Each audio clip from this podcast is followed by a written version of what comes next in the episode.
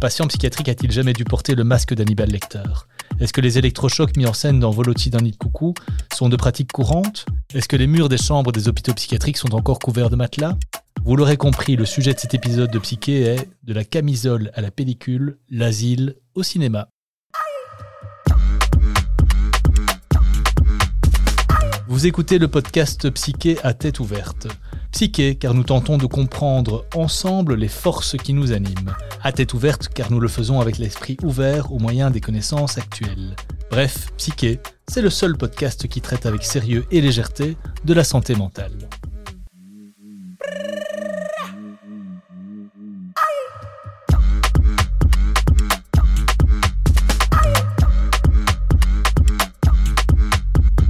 Pierre Oswald, bonjour. Bonjour. Vous êtes psychiatre et docteur en psychologie, expert judiciaire et vous enseignez à l'université. Vous êtes également directeur médical du centre hospitalier Gentil TK à Bruxelles. Alban Antoine, vous êtes euh, juriste et manager et vous travaillez depuis près de 20 ans dans le secteur des soins de santé. Et vous êtes directeur général de ce même centre hospitalier.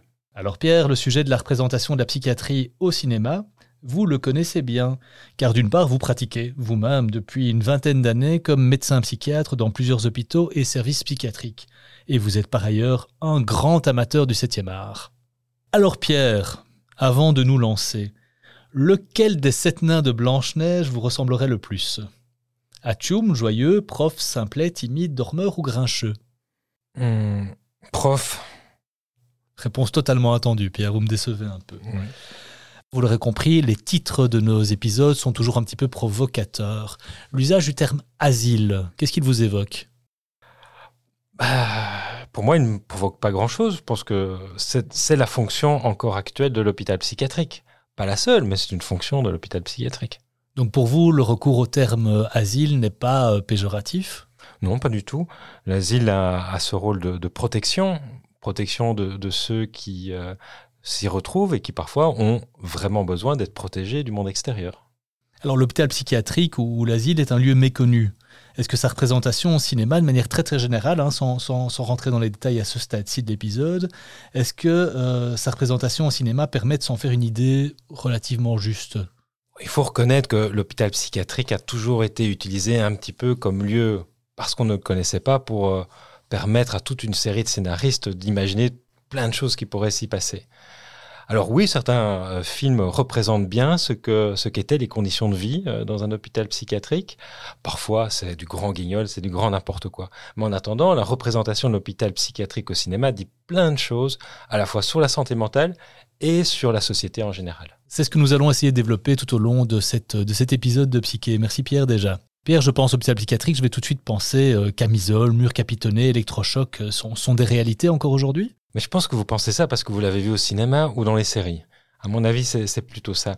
Alors, euh, non, on n'a quasiment pas de chambre capitonnée. On utilise encore les électrochocs, oui, dans, dans, certaines situations, mais globalement, un hôpital psychiatrique est désormais un lieu qui, le plus possible, a comme vocation d'aider la personne, de l'accompagner dans un processus de soins. Et vous comprenez que il est évident qu'un hôpital psychiatrique doit être un lieu accueillant, apaisant. Et donc ce qu'on voit au cinéma est très souvent très très loin de la réalité. Allons-y sur les électrochocs, peut-être directement Pierre. On a évidemment cette scène en tête immédiatement de Jack Nicholson euh, qui subit véritablement ce traitement jusqu'au point de, se retrouver un peu à l'état de, légumes. Ça vous évoque quoi ça? Ça m'évoque une grande imposture. Hein. Donc euh, dans Volotine et Annie Coucou, qui est à mon humble avis pas un excellent film, euh, on voit ce, oui Jack Nicholson qui par ailleurs lui est un excellent acteur. Il joue le rôle d'un de McMurphy qui se retrouve un petit peu une personne dite normale dans un hôpital psychiatrique. Et on va utiliser un moyen de soin pour finalement le, mettre à l'état de pseudo-légume, en tout cas de quelqu'un qui va pas remettre en question l'autorité, entre autres de cette fameuse infirmière euh, Ratchet. Alors il faut bien savoir que les électrochocs, ah bien, c'est assez efficace. Oui, ça peut paraître étonnant. Euh, on utilise encore euh, dans nos pays euh, les électrochocs, non pas pour faire du tort aux personnes, mais parce que dans certaines situations extrêmes, dépressives ou dans le domaine de la schizophrénie, les électrochocs continuent de montrer une certaine efficacité. Donc les électrochocs ne vont pas anéantir la personne, au contraire, ça va lui permettre, quand ça marche bien, justement de sortir de leur torpeur et donc avec une réelle efficacité. Je pense que dans la série Homeland, justement, on voit l'héroïne euh, qui souffre, sauf erreur de bipolarité, euh, avoir ce type Mhm. de traitement et avec en effet des, des résultats qui, sont, euh, qui lui permettent de mieux vivre sa, sa condition. Oui, et, et, euh, le trouble bipolaire est une des indications de ce qu'on appelle l'électroconvulsivothérapie. Merci. De rien. En une prise. Donc, Volotine de Coucou, bah, vous, vous avez pris des distances par rapport à cette représentation-là et par rapport au film aussi, visiblement. Si je vais vous demander quel est le meilleur film, justement, pour se faire une idée, une bonne idée de ce qu'est l'hôpital psychiatrique, qu'est-ce que vous me diriez? Alors en effet, je, ne dirais pas que c'est Volotine de Coucou, hein, puisque si vous me permettez, c'est quand même un film qui a par ailleurs, outre ses, ses, très nombreuses qualités, plutôt comme, comme, comme vocation à, à dénoncer plus euh, un système politique autoritaire, que, ouais, c'est ça. effectivement, et Milos Forman, qui, qui lui a, a, vécu malheureusement euh, euh, cette oppression communiste, voulait utiliser la métaphore de l'hôpital psychiatrique pour dénoncer euh, ce, ce qu'il avait vécu, et, et c'est tout à son honneur. Mais ça ne donne pas une image, euh, je dirais, relativement fiable de ce qu'est l'hôpital psychiatrique. Alors moi, il y a un, film qui me vient en tête quand je veux parler d'un très bon film. C'est un film qui est peut-être un peu tombé dans l'oubli, mais qui, qui, a marqué euh, beaucoup de cinéphiles. Ça, ça s'appelle euh, La fosse au serpent euh, d'Anatole Litvak. C'est un film de 1948. Alors, chères auditrices et chers auditeurs, c'est le moment critique euh, de cet épisode. Quand on lance Pierre sur, euh, sur un film, parfois c'est difficile de l'arrêter. Donc, je vais vraiment être particulièrement vigilant aujourd'hui à l'interrompre de façon plus ou moins grossière. Allez-y, Pierre. Je, je, ferai un effort, euh, cher Alban. L'hôpital psychiatrique est représenté dans La fosse au serpent comme étant quelque chose qui à la fois oppresse, mais qui en même temps peut protéger et révéler la personne. Et c'est un petit peu finalement la mission de l'hôpital psychiatrique depuis qu'il existe, hein, cette fameuse triade protéger, parfois punir, mais aussi soigner. Et on voit très très bien dans, ce film de Litvak, euh, au travers du parcours d'une jeune femme qui, pour de multiples raisons, se retrouve hospitalisée, à la fois les traitements très oppressifs qu'elle subit de manière passive et petit à petit la redécouverte du pourquoi du comment au travers euh, d'une psychothérapie de type euh, analytique, de type euh, psychanalytique en fait. Et pourquoi ce titre de la fosse au serpent Alors la fosse au serpent, c'est l'unité, le surnom de l'unité dans laquelle on mettait les personnes qui étaient considérées comme totalement inguérissables et c'est là que se retrouve à un moment l'héroïne qui euh, au travers du traumatisme qu'elle subit dans cette unité, finalement se révèle et s'en sort. Je pense que nos auditrices et nos auditeurs auront relevé le mot punir dans euh, l'émission de l'hôpital psychiatrique. C'est encore une, euh, une, notion qui est, qui est présente aujourd'hui Oui, il faut le reconnaître. Alors non seulement elle est présente dans l'inconscient collectif et, et, parmi les personnes que nous accueillons à l'hôpital psychiatrique, il y a quand même beaucoup d'entre eux qui s'y retrouvent avec ce, cette impression réelle qu'elles y sont parce qu'elles sont punies. Mais là, je pense qu'on doit accepter cette situation. Elle n'est pas totalement fausse. Euh, certaines personnes se retrouvent hospitalisées sous contrainte. Et cette contrainte euh, euh, vise évidemment à améliorer leur situation, mais c'est aussi une manière de leur dire, là, vous êtes allé trop loin. Et on peut même parler d'hôpitaux psychiatriques sécurisés pour des personnes qu'on appelle internées en Belgique, c'est-à-dire qu'elles ont commis un, un délit et qui se voient contraintes d'être euh, traitées dans un établissement particulier. Donc la notion de punition fait, même si on n'aime pas beaucoup ça, elle fait partie de notre travail. En tout cas, le sentiment de punition doit être considéré comme tel lorsqu'on travaille dans un hôpital psychiatrique. Et ça, ça renvoie peut-être à un ressort dramatique euh, qu'on voit dans certains films ou certaines séries, c'est cette notion d'être euh, finalement hospitalisé de force. Oui, alors euh, au cinéma, euh, l'immense majorité des films qui euh, se déroulent dans un hôpital psychiatrique concernent des personnes qui sont sous contrainte. Et donc cette notion de punition, elle est très présente, mais elle permet aussi, et c'est ça qui est toujours passionnant quand on est spectateur de ce genre de film, c'est cette question essentielle, c'est quoi être fou? Alors, la personne qui est sous contrainte mmh. à l'hôpital, bien souvent, en, en, tout cas dans, dans ces films-là, va dire non, c'est pas moi qui suis fou. Alors, vous imaginez tout ce qu'on peut faire en termes de scénario autour de, cette situation. Non seulement on peut s'interroger comme spectateur de savoir si euh, le ou la patiente est oui ou non réellement euh, atteinte de maladie mentale, et on peut aller évidemment plus loin. Est-ce que c'est le personnel qui va pas bien? Est-ce qu'il y a une machination pour faire que la personne qui Hmm. rentre à Hmm. l'hôpital psychiatrique euh, est finalement tout à fait saine d'esprit, mais il y a peut-être un complot derrière, jusqu'à ce que finalement c'est l'ensemble de l'hôpital qui a comme vocation et comme mission de mettre quelqu'un de normal dans un lieu où tout le monde serait anormal. Je recommande d'ailleurs pour ceux qui aiment un peu tout ce qui est euh, science-fiction et fantastique la série Legion, Légion, qui euh, traite justement cet aspect-là des choses euh, sur la, subtilité entre avoir un super pouvoir ou en réalité être euh, atteint du- d'une maladie mentale.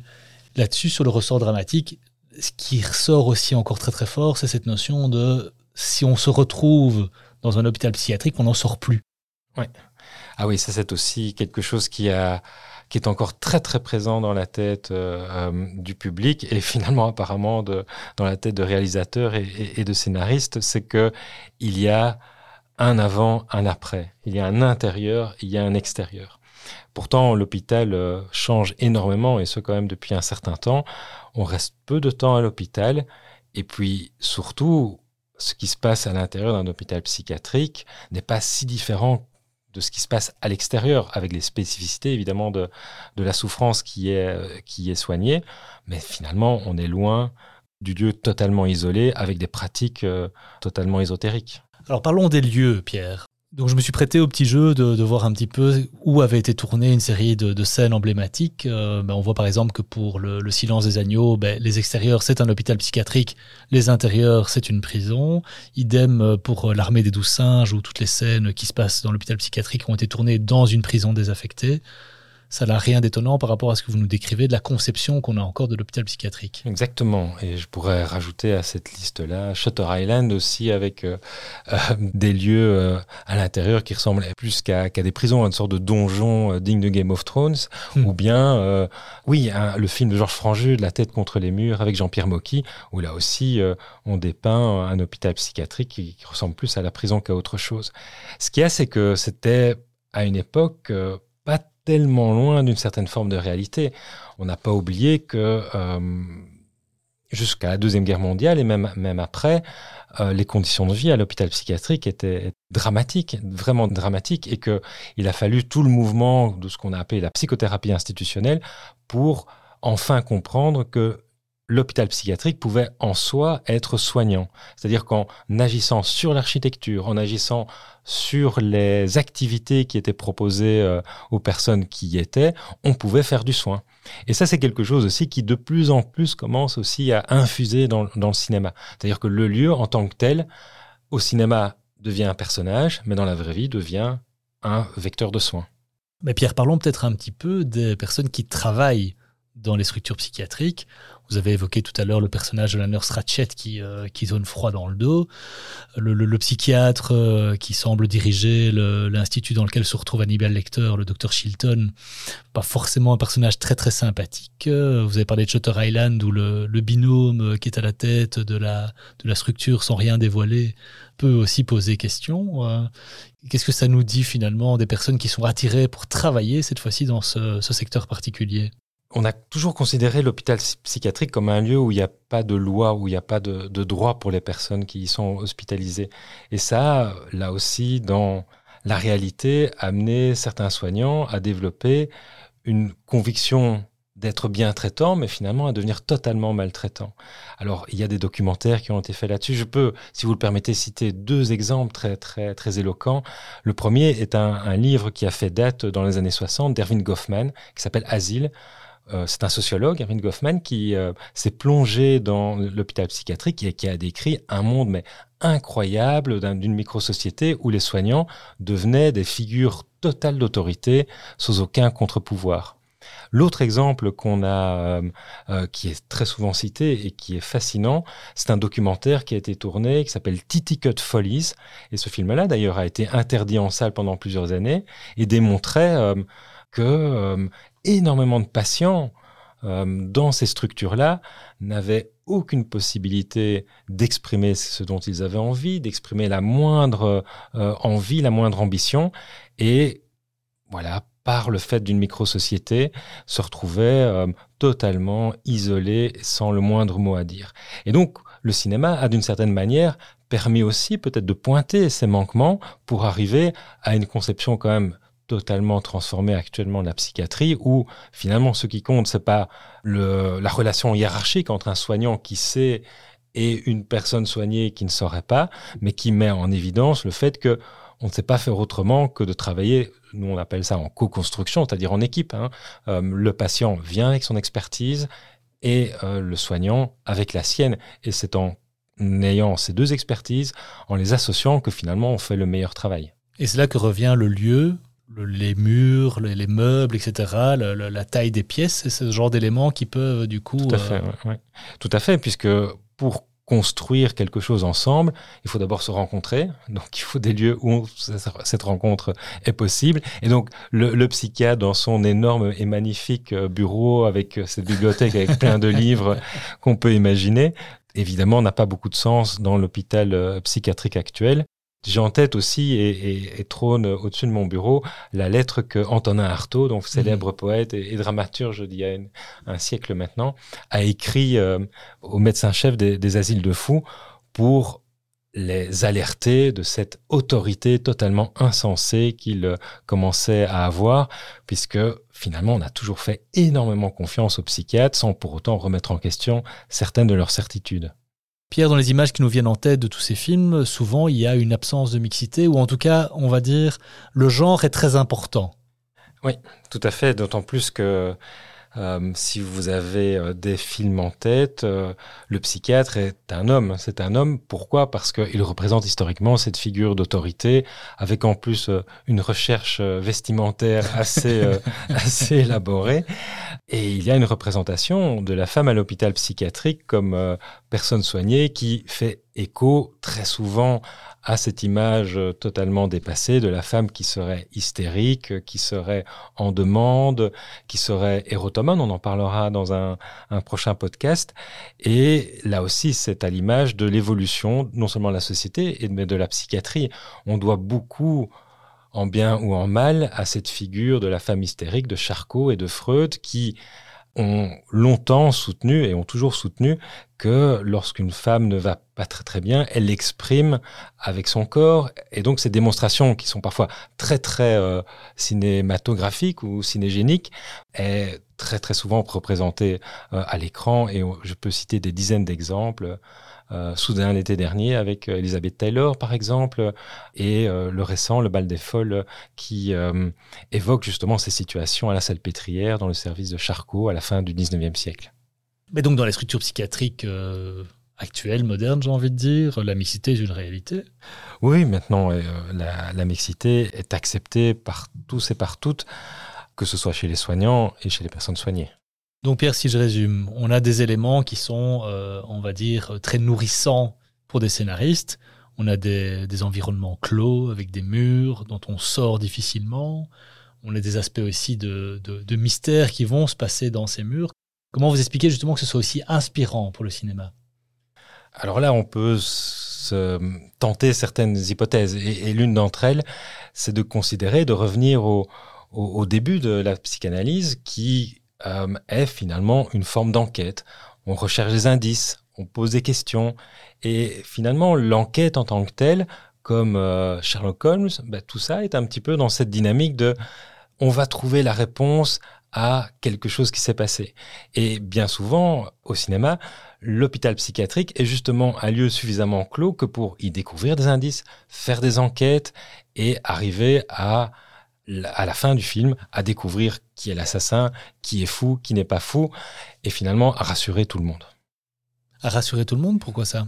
Mais Parce que l'intérêt principal de la représentation de l'hôpital psychiatrique à l'écran, c'est notre rapport à la normalité. C'est est-ce qu'il s'y passe quelque chose qui rend les gens entre guillemets plus normaux ou qui finalement les met dans une situation d'exclusion, d'anormalité qu'il va falloir prolonger toute la vie.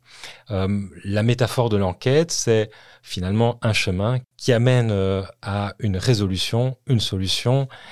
Et finalement, on rentre chez soi après la séance ragaillardi et content que finalement ce qui se passe à l'hôpital psychiatrique reste à l'hôpital psychiatrique.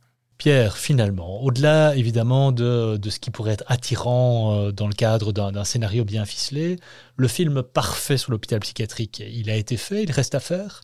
Euh, Je pense pas qu'il même globalement de film parfait, mais si un film arrive à pouvoir bien démontrer que cette fameuse triade dont on parlait, c'est-à-dire soigner, protéger et punir, est représentée de manière suffisamment subtile que pour euh, faire comprendre la réalité de ce qui se passe à l'hôpital psychiatrique, eh bien, je pense que là, on aura gagné. Et si je peux me permettre quand même de citer un film que j'adore, c'est Camille Claudel 1915 de Bruno Dumont, qui a avec son ambition quasi documentaire, euh, cette volonté non pas d'aller dans euh, l'exagération, mais dans la transmission d'une réalité propre à l'intérieur même du cerveau de quelqu'un qui s'est retrouvé hospitalisé pendant de très très nombreuses années. Ben, revenons peut-être au, cas de Voloti Coucou et de l'usage qui est fait du contexte psychiatrique comme d'une allégorie euh, d'un système totalitaire. Est-ce que plus globalement, on peut considérer que euh, la façon dont est organisé un hôpital psychiatrique peut être le témoin ou être représentatif d'un modèle sociétal Oui, et, non seulement ça peut être à l'image de ce que certaines sociétés euh, projettent sur l'hôpital psychiatrique et, même sur ce qu'ils projettent de la psychiatrie. Hein. Il n'est pas rare de voir certains films comme euh, Orange Mécanique ou, d'autres qui démontrent un petit peu, parfois de, manière là aussi très métaphorique et de manière parfois un peu provocante, euh, les dérives de la psychiatrie qui, sous couvert de maladies mentales, ont plus parfois comme vocation de, de limiter, de casser ou bien d'anéantir certaines convictions qui finalement n'ont rien à voir avec la, psychiatrie, mais qui ont plutôt à voir avec la remise en question d'un système. Et donc là aussi, il ne faut pas se voiler la face, la psychiatrie a parfois servi à ça. Reste néanmoins que dans un domaine particulier qui est la psychiatrie médico-légale, la demande qui est faite à, cette discipline est non seulement de traiter une maladie mentale, mais aussi de faire en sorte que la personne qui euh, la présenterait n'ait pas l'envie, l'ambition de refaire des bêtises. Et donc là, on est toujours dans un entre-deux assez complexe où l'hôpital psychiatrique a comme mission de traiter une maladie, mais aussi de limiter le risque de récidive. Et donc là aussi, à nous d'être suffisamment équipés outillé et entouré pour ne pas tomber dans ce piège de traiter plus une dangerosité que de traiter une maladie et derrière ça surtout une personne qu'on soigne. Alors Pierre, je ne vais pas me priver de voir votre petit œil briller. Parlez-nous d'un dernier film. Alors un film qui est sorti récemment, et ça va vous étonner puisque j'aime un film récent, c'est Paranoia de Steven Soderbergh. Alors on a retenu ce, de ce film qu'il a été tourné entièrement avec un iPhone, ce qui est déjà ouais, c'est une relative prouesse, mais c'est surtout un film éminemment passionnant parce que tout au long du film, on se demande qui est le paranoïaque. Le spectateur, celui qui tient le iPhone, les membres de la communauté soignante ou finalement la personne soignée qui s'y retrouve pour des motifs qu'elle estime totalement injustes. Vraiment, Paranoïa de Steven Soderbergh, une petite perle. Pierre, merci pour ce tour d'horizon. Vous avez fait un énorme effort qui était celui de vous, de vous contenir et de vous limiter. On prend déjà rendez-vous pour un, autre épisode de Psyché, mais qui cette fois-ci abordera euh, l'historique des euh, structures psychiatriques. Et vous connaissant, Pierre, je sais que vous ne pourrez pas vous empêcher de faire l'une ou l'autre référence cinématographique et ce sera tout à fait de bonne loi. Nous arrivons déjà au terme de cet épisode. Pierre, comme il est de tradition dans Psyché, auriez-vous trois ouvrages ou créations artistiques à conseiller à nos auditrices et auditeurs qui souhaiteraient approfondir le sujet du jour? Peut-être en guise de, résumé du podcast d'aujourd'hui, j'aimerais citer deux livres évidemment fondamentaux, un peu intello, mais néanmoins passionnants sur la, la fonction de l'hôpital psychiatrique. Le premier, c'est celui d'Erwin Goffman euh, qui s'appelle Asile, donc ce bouquin de, sociaux qui euh, a fait scandale à l'époque. Et puis alors évidemment un autre livre de Michel Foucault, Histoire de la folie à l'âge classique, qui euh, démontre toute la fonction de l'hôpital psychiatrique au cours de l'histoire. Alors pour sortir un petit peu de cette réflexion, je dirais, très cérébrale des choses, pourquoi pas répéter que il faut regarder Paranoia de Steven Soderbergh parce que là, vous allez trouver dedans vraiment de quoi vraiment bien vous amuser et de finalement considérer que pourquoi pas, ben, ce qui se passe à l'hôpital psychiatrique, c'est aussi un jeu du chat euh, et de la souris. Et je m'en voudrais de ne pas citer peut-être un de mes films préférés sur l'hôpital psychiatrique, puisque euh, on a souvent parlé de patients qui sont au bord de la folie, de psychiatres au bord de la folie. il y a aussi le réalisateur qui peut être au bord de la folie. Et là, Samuel Fuller, donc le réalisateur euh, d'un film extraordinaire qui s'appelle Choc Corridor, a non seulement montré un hôpital à moitié fou, des soignants à moitié fous, mais sa réalisation est également à moitié folle. Absolument à regarder. Merci Pierre, je signale aux auditeurs et auditrices qu'ils trouveront une bibliographie non exhaustive dans le descriptif de l'épisode du jour. Avant de nous quitter, Pierre, pourriez-vous lever un coin du voile sur notre prochain épisode? Oui Alban, ben, lors de notre prochain épisode, nous allons parler de cet amour fou qui parfois s'inscrit dans la folie ou bien juste à côté. On va parler d'érotomanie. Le rendez-vous est pris. Merci à toutes et tous pour votre écoute et n'oubliez pas, envers et contre tout, gardez la tête ouverte.